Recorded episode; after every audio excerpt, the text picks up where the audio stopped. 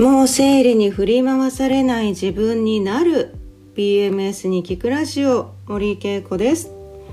皆さんこんにちは。お元気でしょうか、えー、暑い夏が続いてるんですけれども、えー、今東日本の方ではね台風が来たりとかで結構危険な地域も出てると思いますのでどうぞ皆さん身の安全を一番に考えて行動してください。はい、えー、ここ最近ですねちょっとあの私自身がすごくこう多忙でしてあのブログが全然書けてないんですよねもうちょっと1ヶ月ぐらいあの書けてないなと思っていて、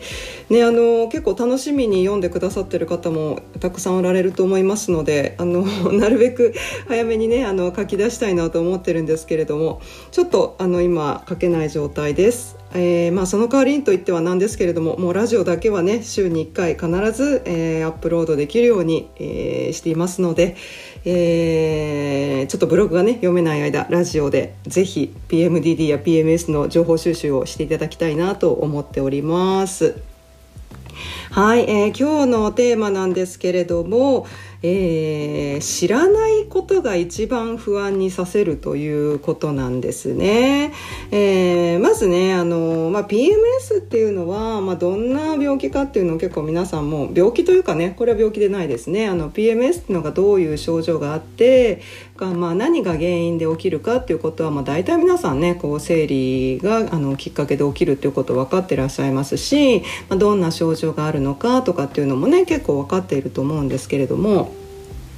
まあ、あの特に PMDD に関してはこうまだまだ知らない人も多いと思いますしまだまだこう分からないこともたくさんやっぱりねこう研究の段階でもまだまだ分からないことっていうのはあるのでまあその分からなさっていうのが不安にさせるんではないかなと思うんですね。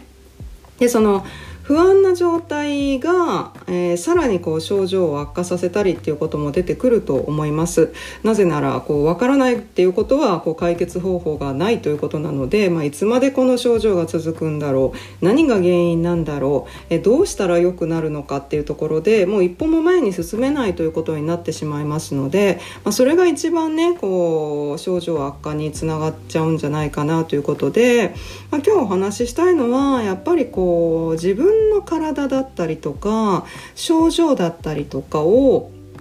まあ、ちゃんとこう知りましょうということなんですよね。あのこれはもう本当に私が PMDD だった時にももう本当に自分にもよく当てはまるなということなんですがもう知らなさすぎてやっぱり不安知らなさすぎて、えー、対処方法がわからないっていうことがもう本当に何年もね続いて苦しんできたあの私も経緯がありますので、まあ、あのぜひ皆さんにねそこを知っていただきたいなと思っています。はいえーと、まずね、えー、特にねこう PMDD っていうのがどんな病気かっていうのはあのー、まあ、本当に第1回目のラジオでももうブログでもねもうずっとこう私は書き続けたりとかお話しし続けてきてるんですけども、まあ、脳の中のねこう感情のコントロールをしてくれるセロトニンというホルモンありますねでこのセロトニンというホルモンがやっぱりあの PMDD を引き起こしている状態ではやっぱりとてもこう脳内でセロトニン濃度が薄くなっている、まあ、つまりね脳の中でちゃんと生産ができない状態になっているので、まあ、コントロールしようとするホルモンが少ないということはやっぱり感情の、えー、起伏が乱れる。でまあ最終的にはやっぱりコントロール不可能なところまで行ってしまうっていうのが BMDD の特徴だと思うんですね。でまあ、特にねその PMDD とまだ診断されてない方も、まあ、PMDD だと診断されたり自分で自覚があったりっていう人の共通点というのはもうコントロール不可能っていうのがもうまあ何て言うんでしょうね。こうああもうそれはちょっと PMDD だねという一つのこう目安になるんではないかなと思うんですね。もう自分では制御できないところまで感情が暴れてしまうというところなんですけども、まあ、先ほどからお話ししているこのセロトニンなんですけどね、えー、まずまあ女性は、えー、脳の中でねこのセロトニンというホルモンを作る能力が男性健常な男性ね。えー、健康な男性の半分ぐらいしかもう作る能力がそもそも、えー、ないというふうに言われています。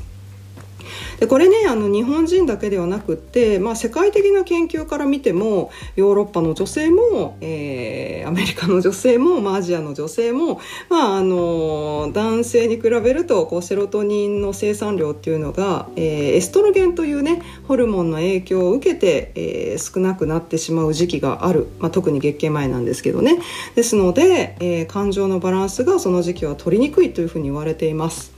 でまあこれは結構メジャーな、あのー、理論なので、まあ、知っている方もねたくさんおられると思いますし私も本の中とかでも書いてますけどもこれね実はねこっから先があるんですよ。あのー、まあ、そもそもねあの女の人って男の人よりもセロトニン作りにくいんだけれどもあの栄養素ねあのセロトニンを作るための栄養素まあ、あの食事から取られる、えー、ビタミンミネラルだったりタンパク質だったりっていう本当に基礎的な栄養素が足りてない。結局セロトニンを作るための栄養素が足りてないってなるとさらに4倍そのセロトニンが作りにくくなるということも分かっているんですね。ですのであの女性はそもそも不利です。セロトニンを作りにくいという体質。だからまあ生産能力が低い、まあ、工場を持ってしまっているということなんですよね。でそこにセロトニンを作るための材料が供給されないと4倍、えー、セロトニンが作られにくくなってしまうということなのでまあ生理前の症状ひどくなって当たり前ですよね。食生活が乱れているとね。ですのでねあのー、ちゃんと食事をとりましょうということですよ。結局ね。でじゃあどんな食事をすればいいのかっていうとやっぱり私たちが日々料理する中でも麻婆豆腐を作りたいなと思ってた時とカレーを作ろうと思った時の材料って違うと思うんですよね。麻婆豆腐だったら豆腐買ったりひき肉買ったりになりますけどカレーだとじゃがいもだったり人参だったりという形で、えー、買うもの用意する材料っていうのが変わってきますよね。でそれと同じなんですよね。脳の中でもさまざまなホルモンが作られたりとかさまざまな機能がね働いたりしてますけどもその中でもセロトニンを作るための栄養素っていうのをちゃんと揃えてあげないとセロトニンは作られないんですよね。ですのでやっぱりその辺りもちゃんと知るっていうことなんですよね私の中に何が足りていなくってそれを作るためには何が必要なんだろうっていうことをやっぱり知らなきゃいけないということなんですね。で、えー、まあ今ねその PMDD の、えー、感情コントロールが難しいのはセロトニンが関係してるよでそのセロトニンは男性より女性の方が作られないんだよでしかもえー、栄養素が足りてないとその4倍さらに作られにくくなっちゃうっていうこともあのあるんだよということをお話ししましたがこれはねあの PMDD のお話だけではないんですよね。あのちゃんと知らなきゃいけないっていうのはね。あの、まあ、例えば PMS なんかももう結構もう諦めてる人多いと思うんですよ。もう生理始まったらお腹痛い。お腹痛いから痛み止め飲むだったりとか、えー、むくむとかね。体がむくむ。どうしてもむくんで体重増えちゃうって言って、まああのー結構まあ食事制限をしちゃったりとかっていうこともねあるかと思うんですけど、まあ、食事制限したくても多分生理前なんてできないと思うんですけどね。えーと、それもねあのあって当たり前の状態生理痛とかさまざ、まな不快症状があって当たり前の状態でそれが何で起きてるのかとかそれを改善するためにはこれがいいとかっていうことをあんまりこう掘り下げていない場合が多いんじゃないかと思うんです、まあ、つまりもうあって当たり前だから諦めちゃってる状態ですよね。でもね例えば生理痛一つとっても生理痛って何の痛みかっていうことをまず皆さんご存知かっていうことなんですよね。あのお腹痛いっていうのが何で起きてるかっていうと結局その子宮が、えー、お腹の中、まあ、子宮の中でねこうもう必要なくなった、えー、子宮内膜というものを経血血液にしてね、えー、体の外に出していくんですねもう必要がなくなっちゃったのでね。まあ、必要ないというのは妊娠しなかったということで妊娠のために準備していた子宮内膜を、えー、血液の状態にして外に流していくということなんですがその時にね子宮が動くわけですよ。生理の血液を外に出そうとするためにねで、えー、子宮が動くと子宮の周りを取り囲んでいる腹膜というね子宮が、えー、お腹の中に、えー、私この位置ですって言って、えー、固定しておくために腹膜というものにくっついてるんですけど子宮が動くとその腹膜が引っ張られるんですねピッピッピッと。でその腹膜の中に、えー、存在する神経を引っ張っちゃうのでそれで痛みが起きてるんですね。でえーとね、それだったら生理痛なんてもう絶対全員あるじゃんとか毎月絶対あるじゃんってことなんですけどあの人によっては生理痛そんななかったりとか月によってはあれ今月軽かったわみたいな人もいるわけでまああのー、多少生理の血液出すぐらいで子宮が動いても本来痛みってそんなに感じないはずなんですよね。でもそれでも強く感じるっていうことは何かの原因で子宮がもう暴れ馬みたいに 動いちゃってるもうギュンギュン、えー、子宮が動かないと血液出せないっていう状況になっちゃってるということなのでじゃあそれなんでなのかっていうところをまた知らなきゃいけないんですよね。で今度その原因を知ることでそれが改善していくわけなので結局まあ自分が楽になっていくわけなんですよね。でまあその成立一つとっても血流がねどうかだったりとか、えー、あとはね生理痛を引き起こしやすい食べ物っていうのもやっぱりあるんですねで特に油の取り方とかって結構食生活の中ですごく大事です。であとは生理のそのまず量が多くて塊で出てきてしまうっていうのはどういうことなのかとかあと生理の血液もともとは子宮内膜といって、まあ、レバー状のものがね、えー、液体になって、えー、生理として出てくるんですけどなんで固体が液体になるのっていう謎もやっぱり知っとかなきゃいけないし知ってたらあなるほどだからかっていうことで、まあ、解決策が出てきたりするわけなんですよね。これ生理痛1個とっても本当にさまざまなあの原因があって、えー、それを改善するための方法も逆に言ったらさまざまにあるということなんですよね。で今まあここでね PMS の中の生理痛のお話しましたけれども、えー、それ以外にもねその一般的な話ではなく私の体質って何なのか人と比べて私の体質ってなんか違う気がする人がこう感じてるのに私はそれを感じないとか違う感じ方をするとかっていうやっぱり個人の体質とか性質によっても生理の症状とか、えー、感情とかっていうのはまた変わってくるわけなんですよねその出方が。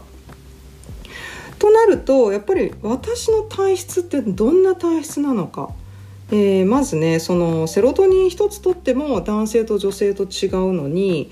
女性の中でもばらつきがあるのは何でなのかとか、えー、あとはまあ自律神経の働きっていうのも、えー、PMS とか PMDD の生理前の症状にもものすごく深く関わってきますしえー、自律神経っていうのは正直ね私たちが生理始まる思春期の頃から更年期ですよね閉経に向かっていく時期にもものすごく大きな影響を与えてくるんですね。でその自律神経の働きについてもちゃんと知ってるかどうかとかねあと自分の自律神経の働きってどうなのかっていうところとかもやっぱり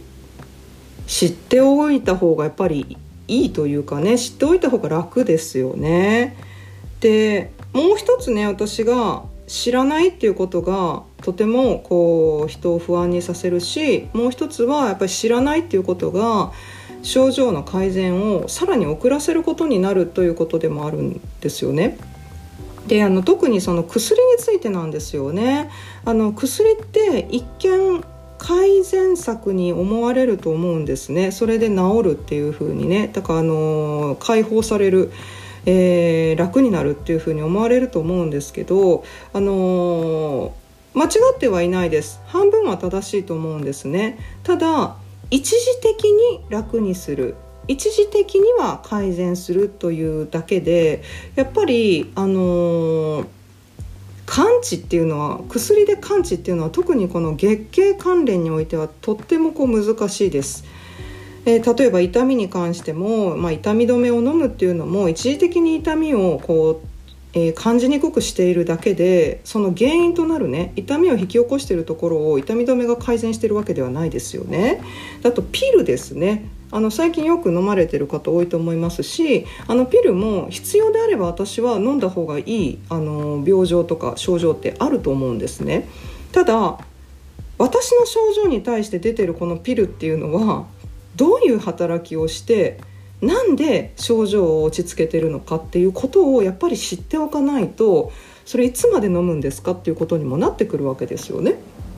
でピルで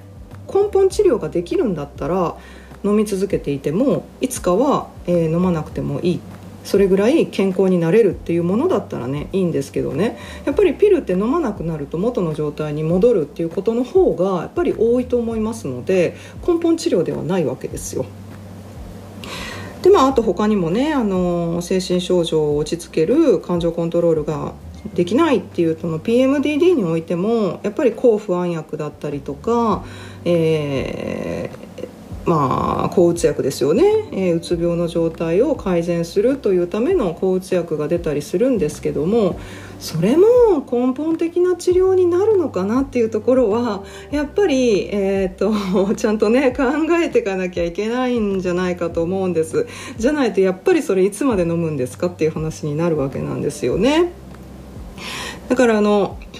自分が飲んでいる薬についてもやっぱり知らなきゃいけないですしなんで飲んでいるのかっていうことも知らなきゃいけないですしそれがどう作用するのかっていうのもやっぱり知らなきゃいけなくってでそれで飲み続けるかどうかを決めるのはあの自分次第なので全然それはねあの飲まない方がいいとかそういう話ではないんですね。ただちゃんと知った上で飲んでいるかどうかそれが根本治療になるかどうかっていうのをちゃんと理解しているかどうか。お医者さんが出す薬だからって絶対間違ってはないだろうとか絶対治るんだっていうこう誤った認識をやっぱりこ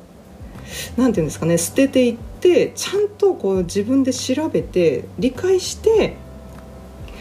まあ、自分の体のこと飲んでる薬のこと症状のことっていうのを理解した上で自分にとって何が最適かっていうことをちゃんとこう認識していかなきゃいけない。はいあのー、これがとても重要なことなんです結局知らないまま、えー、症状と一緒に過ごしているから不安ですし知らないまま薬とか、あの対処療法を、あの、しているのでいつまでたってもならない治らないし、え自分のことをねこうちゃんと分かっていないからうんそうですね同じこう悩みがずっとぐるぐると、あの繰り返しているっていう状況にもなると思うんですね。でやっぱりあの私がね今えー、女性ホルモンケアアドバイザー認定講座という、えー、認定講座を行っているんですけれどもこれは、えーと、こういう女性のホルモンの働きだったりとか、まあ、月経特に月経前月経にまつわる、えー、症状がなぜ起きているのかっていうことをもうかなり包括的にホリスティックに学んでいく講座なんですね。でそこでやっぱりあの特にねやっぱり受講者の方女性が多いんですけども、まあ、中には本当に男性もあの受講してくださるんですけども知らなさすぎなんですよね皆さんあの自分自身が女性の体として生まれてきてるのにもかかわらずあの毎回「えー、知らなかったっていう言葉をね、あの言ってくださります、まあ、結構楽しいんですけどねそれがね。あのそうだから本当に知らないことがやっぱり私たち多すぎます。自分の体について。で特に生理なんてあの正直病気でもないですし生理前の症状の PMS なんて病気でもないのにやっぱりそこで悩んでる人ってすごく多くってでそれはやっぱり知らないっていうことからあの発生している無駄な悩みなんではないかなってすごい思っちゃうんですよね。ですのであの知るということが一番の解決方法になるということを今日はお話ししたいなと思って、えー、テーマとして選びました。はいあの知ることであなたの悩みもう半分以下に消えちゃうんじゃないかということですので皆さん少しずつね知識を蓄えて、えー、健康になってもっと楽にね自由に軽く生きていけるように、えー、自分を改善していきましょう。はい今日はそのようなお話でしたまた来週別のトピックでお話しいたします。では皆さんこの1週間暑さとか災害とか、えー、自分の身を守りながら健康に元気にお過ごしください。それじゃあまたね